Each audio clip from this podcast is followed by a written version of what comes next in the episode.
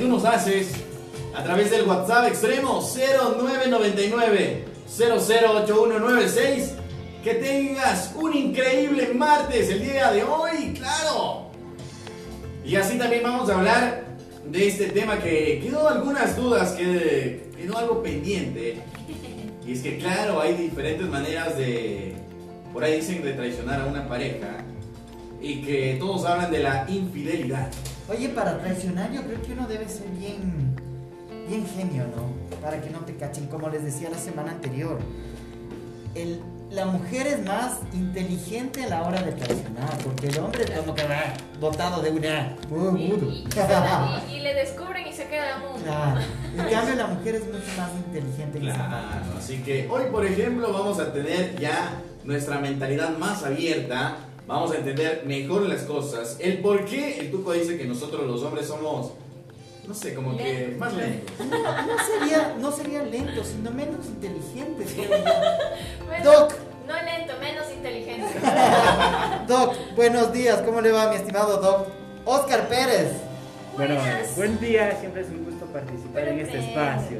Ay, ay, ay. Está. Es un gusto y bueno, empecemos. Eh, El tema de infidelidades en este caso no se trata, no se aborda como quién es más pilas, quién es menos, quién se ve más quedadito, quién se da las estrategias más para eh, cumplir con su cometido de infidelidad, sino se trata de una condición que todas las personas lo manifiestan a través de la decisión.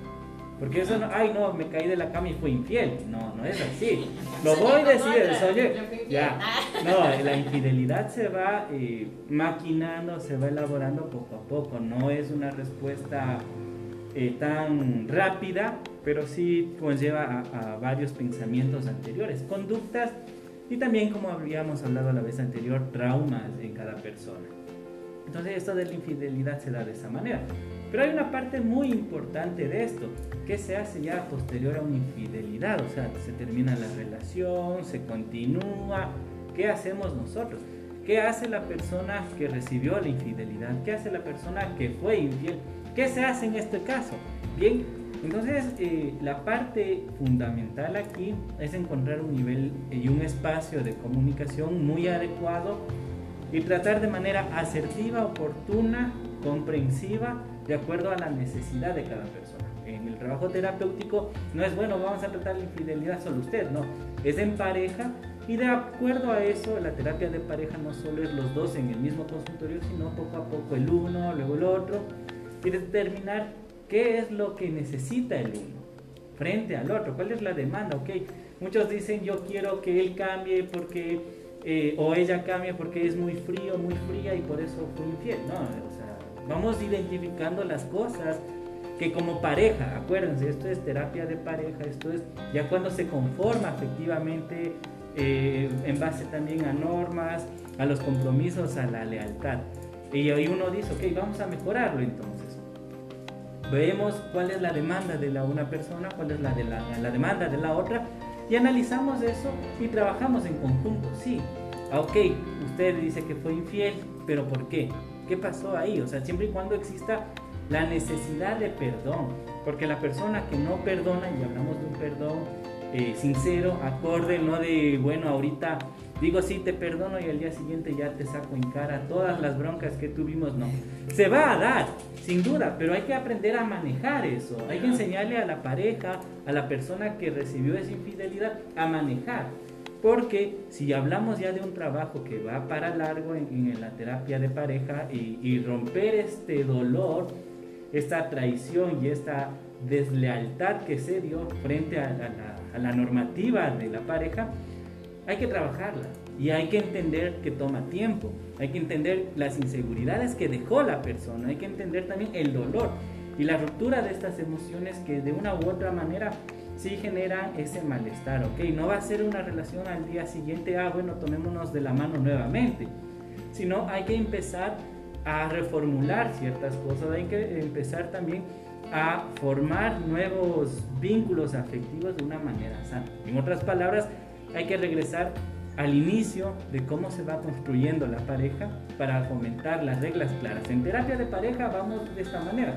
Ok, se incumplieron estas normas, Pero de aquí en adelante las normas son más claras, son no más estrictas, pero sí más fuertes, en el cual va a permitir que la interacción entre las personas genere seguridad, porque después de una infi- infidelidad, la inseguridad reina ahí, y eso genera más conflictos, más peleas.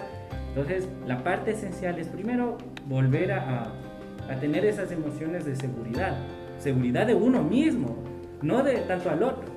Eso se va a lograr en el camino, de decir, bueno, a ver, porque hay, existen muchos cuestionamientos que uno puede decir, tal vez me fue infiel porque estoy feo, estoy fea, porque no soy muy cariñoso, cariñosa, o sea, puede haber muchas ideas, tal vez erróneas, porque la infidelidad no solo depende de uno, de hecho es un tercero el que está involucrado y eso. Entonces nosotros debemos entender, primero fortalecer la autoestima, siendo un poco más New Age, de la persona.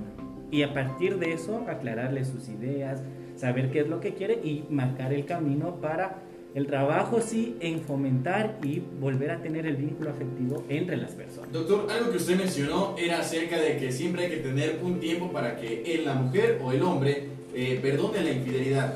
¿Quién, eh, bueno, cuál es la persona que se demora más en perdonar? ¿Las mujeres o los hombres? ¿O existe un periodo en donde dicen, tienen la misma, el mismo tiempo para decir sí te perdoné, pero realmente como usted lo menciona? Ya. En este caso, eh, prácticamente eh, la mujer con la carga afectiva, emocional, la mujer es más emocional, Claro. es más emotiva, entonces eh, se va más eh, a, a trabajar en eso, no tiene un tiempo, no tiene tampoco esto de con ella más se trabaja. El hombre puede ser un poco más lógico porque su estructura cerebral lo, lo es, lo permite. Entonces, en este caso, lo que sí es aclarar a las dos personas que esto toma tiempo, que hay que trabajar, hay que tener la voluntad también, porque uno dice, ah, la presión de los hijos, la presión de mis papás, de, del vecino, incluso vecina, lo que sea, entonces eso genera la confusión. ¿Hay un tiempo determinado Claro. o es el tiempo es indefinido y él- la persona sabrá cuándo realmente quiere perdonar? Bien, este tiempo, este receso emocional, llamémoslo así, nos permite una cosa, que es entender y, y también aceptar hacia dónde vamos, qué queremos nosotros de la relación y si nosotros estamos en la capacidad de perdonar. Porque también están en su derecho de decir, ¿saben qué? Rompió una de las reglas muy claras, las reglas de oro dentro de la pareja, que es el- la traición. Entonces, negado, ya no hay, o sea, hay personas que son muy determinantes en eso. Pero si es que existe esta duda de, bueno, no, yo, yo efectivamente sí lo amo, la amo y todo esto, podemos eh, llegar a un acuerdo de decir, ok, vamos a darnos un tiempo, y es bueno que esté acompañado de un profesional de salud mental, y entender, a ver, ese tiempo, ¿qué va a ser? No es un tiempo de, bueno, hago lo que yo quiera, Claro. lo que quieras, sino es un tiempo de trabajo, de yo en mi casa ponerme a pensar qué es lo que quiero, hacia dónde voy, qué espero si continúo, qué espero si me separo. Entonces, ese tiempo nos ayuda también ya a determinar un nuevo rumbo para el trabajo terapéutico y entender también a las partes de la pareja el hacia dónde y qué queremos formar posterior a esto. Entonces, no hay un tiempo específico, no es una regla tampoco fundamental, sino que es una parte necesaria dentro del proceso que nos va a ayudar a cuestionarle a los pacientes para saber hacia dónde va. Doc, eh, la persona infiel vuelve a ser infiel. Porque dicen, ¿no? Eh, si ya te lo hizo una vez, te lo va a hacer mil veces. Ya. Eh, eso depende mucho de cómo la otra persona es. Nosotros no podemos manipular y manejar a la otra. Pero sí, en, e- por ejemplo, en este tiempo, eh, este intervalo de tiempo, podemos decir, a ver, ¿qué antecedentes tiene esta persona que me está haciendo infiel? ¿Será que ya es una, es dos? ¿Será que ya puedo creerle? ¿Será que él tiene la idea o el deseo de cambiar? Por eso es este tiempo de cuestionarse, de saber si esta persona va a poder cambiar, porque es entendible ya. Una vez perdonable, ¿no? manejable, dos, chuta, ya se fue de las manos, y tercera ya es mi culpa por estarle creyendo. Claro. Siendo un poco más... eh, ¿Qué será la palabra? Más, más crudo, ¿no? Más crudo, Claro. sí, ya. Sí. como uno mismo. Claro. Entonces es de eso, pero si le digo, a veces no, de una no pasa. Y eso ya depende de cada persona. Y si dice, no, será que va a cambiar, pero si ya me he hecho muchas, yo le invito a esa persona a pensar qué le motiva a estar ahí. Y esas motivaciones también pueden ser muy válidas, hay que entenderlo. pero si le genera daño, si le genera eh, posterior a algún malestar emocional o conlleva a otras cuestiones, sí le invito a cuestionarse, le invito a, a acercarse a cualquier profesional de salud mental, a decir, bien, estoy teniendo esto, hablemos, quiero elaborarlo, quiero trabajarlo. Entonces, esa es la parte fundamental. Aquí, si es que existen varias veces de cosas que nos están haciendo daño, es porque estoy ahí nuevamente, porque estoy cayendo, que sería la palabra, en la situación que me genera daño, porque repito. Ahí está, por ejemplo, 11 de la mañana con 10 minutos. Hoy estamos hablando con el doctor Oscar Pérez. Doctor, nos llegó un mensaje y es que dice, ¿existen tipos de infidelidades o solo es una y nada más? Bueno, tipos eh, realmente no, no podemos decir eh, esto es de esta manera. Una clasificación Claro. no puede existir. La ruptura de la lealtad, la ruptura de las normas dentro de la pareja, infidelidad. Esto puede conllevar a varias manifestaciones, que puede ser el chateo, eh, crearse perfiles falsos y empezar a escribirse, el pensar incluso, o sea, esos temas ya son cosas desleales en la pareja que pueden ser consideradas eh, infidelidades. Pero también es importante eh, considerar la materialización de la infidelidad, que es muy diferente. Ok, yo estoy pensando en otra persona, pero debo tener la confianza con mi pareja, por eso es importante que las parejas también acudan cuando están bien a terapia, Claro. no solo cuando están mal. Y saber, ok, ¿qué está pasando? ¿Por qué me está gustando otra persona? Ok, que me guste está bien, eh, tiene cabello rizado, es alta, alto, lo que sea. Podrá O sea, puede ser atracción. atracción, eh, que uno reconoce las facciones, todo eso. Pero diferente es ya estar buscando la- los mecanismos para cometer el- la infidelidad. Eso ya es otra cosa. Doc, ¿y si, en el- y si justo en el acto sexual esa persona piensa en otra persona? Bien, e- estos temas eh, es entendible desde el punto de vista que puede darse, pero eso no lo lleva a algo malo.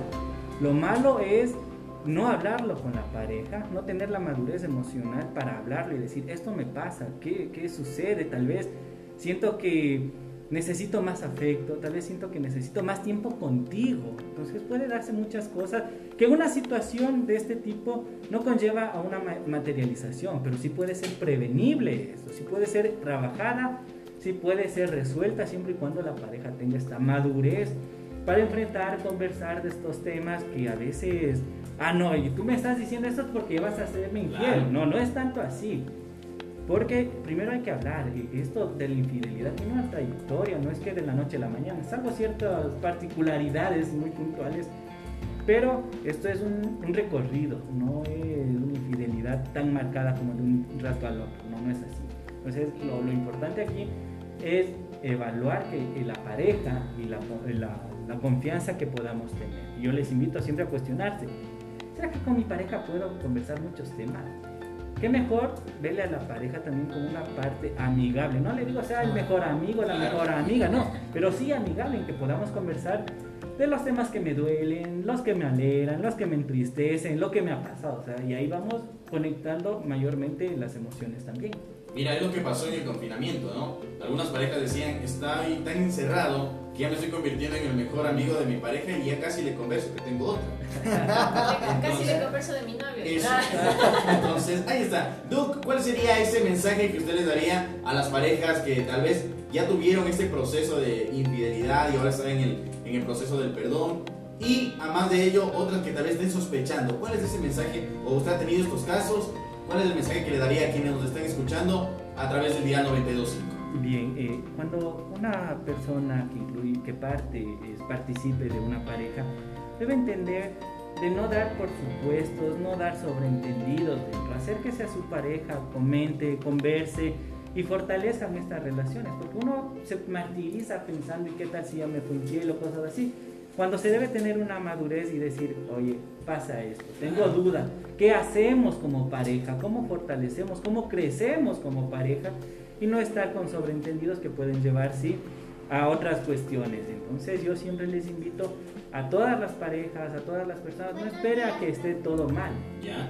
Trabajemos para fortalecer lo que ya está bien. Bien. ¿y cómo, cómo hacer eso de...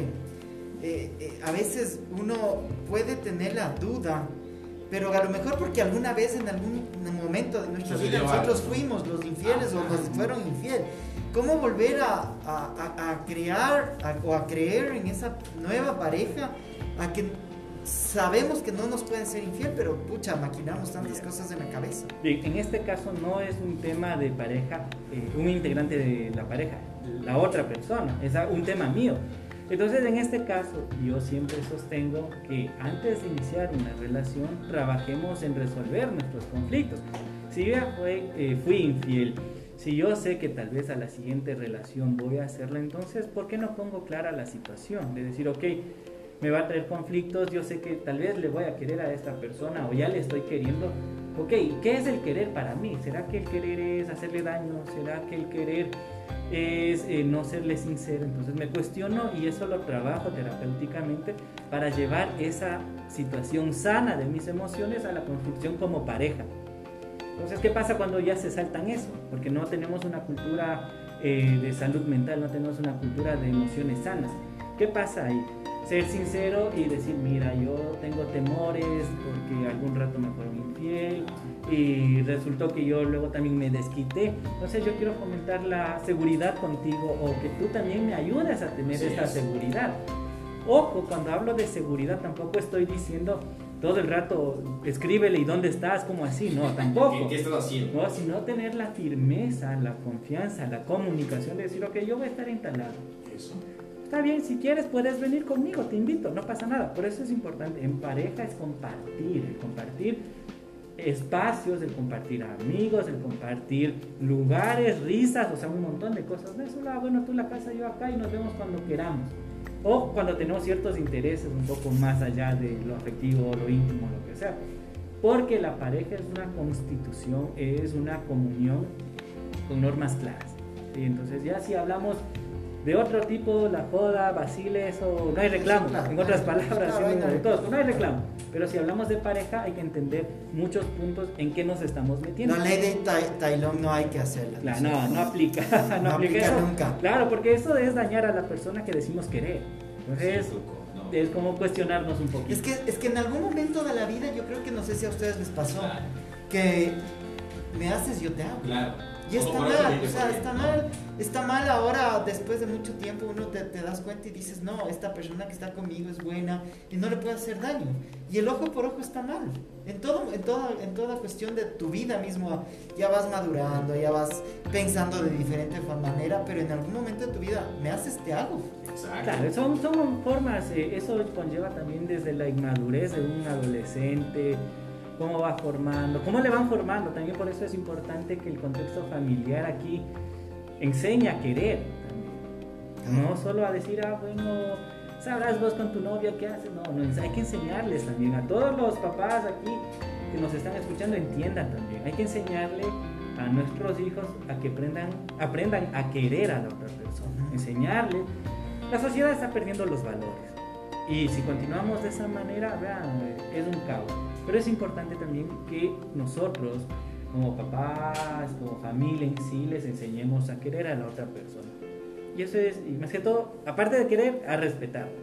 Y eso es importante. Donde hay respeto, hay afecto, comunicación, ahí sí podemos hablar de que existe amor en una relación. Mira, ahí está el mensaje, por supuesto. Doc, ¿cómo pueden comunicarse con usted? ¿Cuáles son sus redes sociales, sus números de teléfono para que algún momento, alguna duda que tengan pareja y niños, en sí la familia, puedan comunicarse con usted? Bien, ante cualquier situación de psicoterapia, por favor, al 0999-029557 y redes sociales Facebook, Oscar José Pérez. Ahí está, por supuesto, el invitado de hoy, el doctor Oscar Pérez. Gracias, Doc, por eh, ayudarnos con este gran tema que, por supuesto, algunos tenían algunas dudas sobre la infidelidad. Yo creo que ya le tenemos un poco más claras. Así que, Doc, muchísimas gracias nuevamente por haber llegado acá a Extrema 92.5. Siempre es un gusto. Así que seguimos. dime A- tú. ahora le vamos a agregar. Eso. Ya le mandamos, ¿viste? Ahí está. Voy a ver si me acepta. 11 de la mañana con 18 minutos. Estás en la piola por Extrema 92.5.